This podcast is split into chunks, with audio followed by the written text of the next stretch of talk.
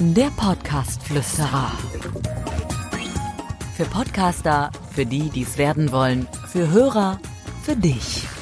Ich freue mich sehr, dass ihr wieder dabei seid bei einer neuen Episode vom Podcast Flüsterer und heute mit einer sehr, sehr wichtigen Folge. Warum ist das eine wichtige Folge? Es ist besonders eine wichtige Folge für ähm, Podcaster oder die, die es werden wollen, keine Frage. Und zwar erstmal die, die vielleicht über ihren Titel nachdenken, über den Titel ihres Podcastes nachdenken. Sie haben vielleicht oder ihr habt vielleicht einen Titel und seid nicht ganz zufrieden oder ihr seid gerade mitten in dieser Erkundung, in dieser, ich möchte meinen eigenen Podcast Phase und möchtet euch einen super Titel aussuchen und da möchte ich euch heute ein paar Best Practice Beispiele zeigen. Podcast Flüsterer. Thema. Und zwar, ihr wisst ja, wir beraten ja auch äh, mit der Firma, beziehungsweise ich persönlich auch, ja, Unternehmen, aber auch, ja, kleinere Unternehmen, ein Mann, Person, auch mehrere Personen, Selbstständige und auch natürlich Künstler, Experten etc. Und ähm, da kommt immer irgendwann die Frage, wie nennen wir denn den Podcast? Und ich möchte euch ein paar Best Practice Beispiele, also so Erfolgsmodelle, Erfolgsmethoden äh, sagen, von denen, die wir in den letzten Monaten und Jahren umgesetzt haben. Und vielleicht hilft euch das ein kleines bisschen, weil ich auch mal erzähle, wie wir darauf gekommen sind, euren eigenen Titel zu finden. Ich möchte gerne, ach guck mal, da kommt schon direkt eine E-Mail rein. Ja, aber heute die Fragen machen wir doch später. Ne? So. Wir fangen an mit dem äh, Michael von Kunert, sehr geschätzter Experte von mir, ein sehr, sehr netter Mensch, ein sehr, sehr kompetenter Mensch, der sehr, sehr viel für den Transfer vom Sport ähm, hin zu dem Business äh, zu Erfolg erzählen kann. Äh, müsst ihr kennenlernen, hört euch seinen Podcast an. Dieser Podcast heißt Mentalgiganten. Und es war so, dass wir auch natürlich sehr, sehr lange nach, auf der Suche nach diesem Titel waren und wir sehr, sehr lange überlegt haben, wie nennen wir denn diesen Podcast? In diesem Falle war es so, dass wir schon grob wussten, wie der Inhalt sein sollte und wir sehr, sehr lange wirklich drüber nachgegrübelt haben. Wir haben teilweise Spaziergänge durchs Feld und durch den Wald gemacht. Lieber Michael, wenn du das jetzt hörst, dieser Tag war genial. Und hinterher sind wir dann tatsächlich auf den Titel Mentalgiganten gekommen. Es kam daher, dass Jürgen Klopp tatsächlich mal diesen Begriff ähm, gewählt hat. Normalerweise kennt man ja so den Begriff Mentalmonster oder sowas, ne? Also, dass man so ein bisschen geläufige Begriffe rund um die Mentalität hat. Aber Mentalgiganten erschien uns gut. Wir haben es ein bisschen recherchiert. Gibt es da schon was? Und es gab das noch nicht. Und deswegen hat der Michael von Kunert diesen Podcast dann so genannt. Übrigens hat er auch ein neues Buch rausgebracht. Jetzt dürft ihr dreimal mal raten, wie der Titel dieses Buches ist. Genau, Mentalgiganten. Wie gesagt, zieht euch das mal rein. Das ist wirklich sehr, sehr spannend, was der gute Mann macht. Und so sind wir tatsächlich dann auf den Titel gekommen, weil wir in der Form etwas brauchten. Nummer zwei, den ich gerne erzählen möchte, ist mein sehr geschätzter ähm, ja, Experte, Kunde, wie man sagen möchte, äh, Marcel Engel. Marcel Engel ist Tatortreiniger und Marcel Engel wollte auch einen Podcast haben. Und wir haben natürlich sehr überlegt, wie wir diese True Crime Geschichte mit dem Tatortreiniger in Verbindung kriegen können. Jeder kannte natürlich Piane Mädel, weil es diese Serie gab. Und wir wollten natürlich auch nicht, dass es jetzt irgendwie ein Abklatsch wird. Logisch, wir wollten das eigenes.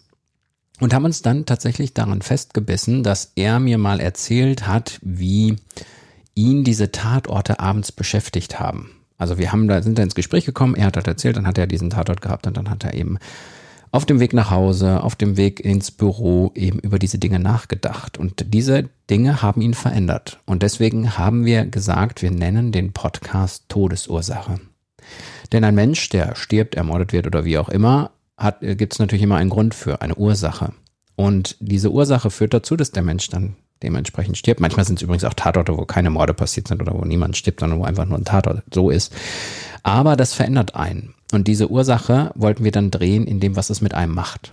Deswegen ist dieser Podcast von Marcel auch übrigens sehr, sehr spannend, weil man zum einen natürlich True Crime mäßig sehr, sehr viel von den Tatorten erfährt, aber gleichzeitig auch, wie es ihn verändert hat. Und vielleicht kann man sogar, so bekloppt das klingt, selber was draus lernen. Auch ein Beispiel, wo ich finde, Best Practice, super Zugriffszahlen hat der Marcel.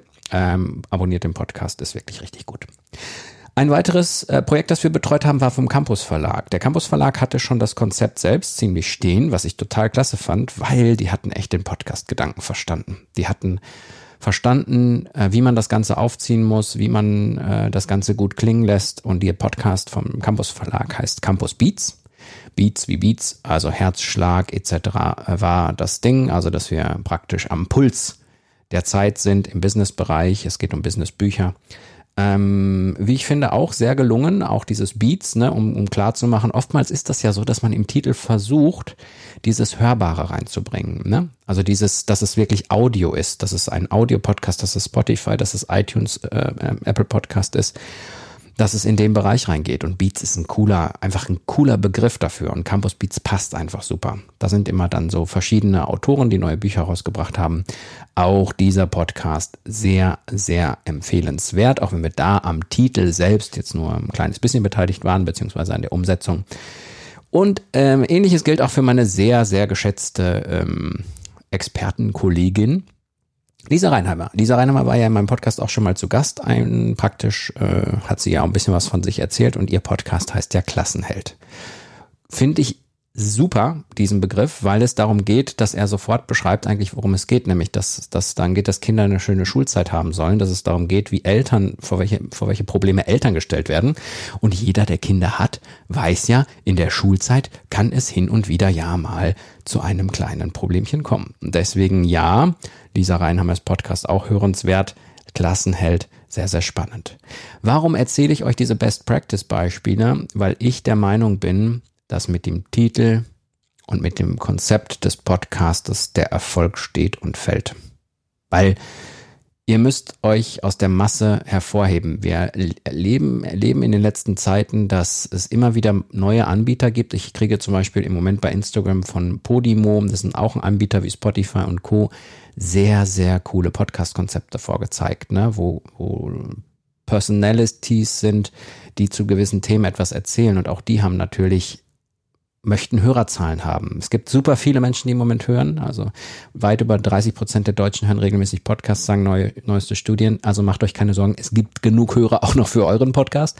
Aber der Titel muss sitzen, das Konzept muss sitzen. Und deswegen ist das auch jetzt nochmal ein ganz, ganz wichtiger Aspekt, den ich nochmal beleuchten möchte. Podcast-Flüsterer. Fazit. Mein Fazit.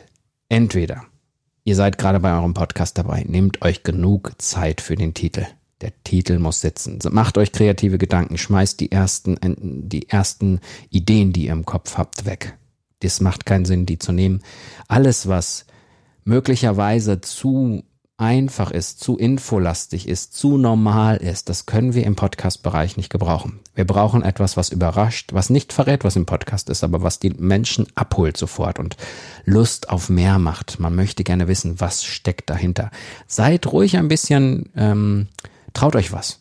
Im Podcast-Titel ist das völlig in Ordnung und nur so entscheidet oder unterscheidet ihr euch von der Masse. Und das ist wirklich ganz, ganz wichtig und das ist, wie gesagt, nochmal der Fokus, den ich in dieser Folge setzen wollte. Normalerweise finde ich es auch immer gut, wenn in den Folgen mal ein bisschen Späßchen kommt, aber heute war es ein bisschen infolastig. Aber vielleicht ist es trotzdem für euch ein ganz guter Anreiz, nochmal darüber nachzudenken. Übrigens auch, wenn ihr einen Podcast schon habt und seid mit eurem Titel nicht ganz zufrieden. Wenn es nicht läuft, und der Titel ist nicht gut, holt euch einen neuen. Macht euch einen neuen. Zieht den Feed um oder ändert den Titel, riskiert das, macht ein neues Coverbild. Ich kann das nur empfehlen. Das ist sicher sinnvoll. Ich danke euch fürs Zuhören. Hier ist der Dirk, der Podcast-Flüsterer. Bis zum nächsten Mal. Der Podcast-Flüsterer. Für Podcaster, für die, die es werden wollen, für Hörer, für dich. Abonniere den Podcast Flüsterer auf iTunes. Im Auto, zu Hause oder in der Bahn. Alle wichtigen Entwicklungen der Podcast-Szene verständlich und hörbar.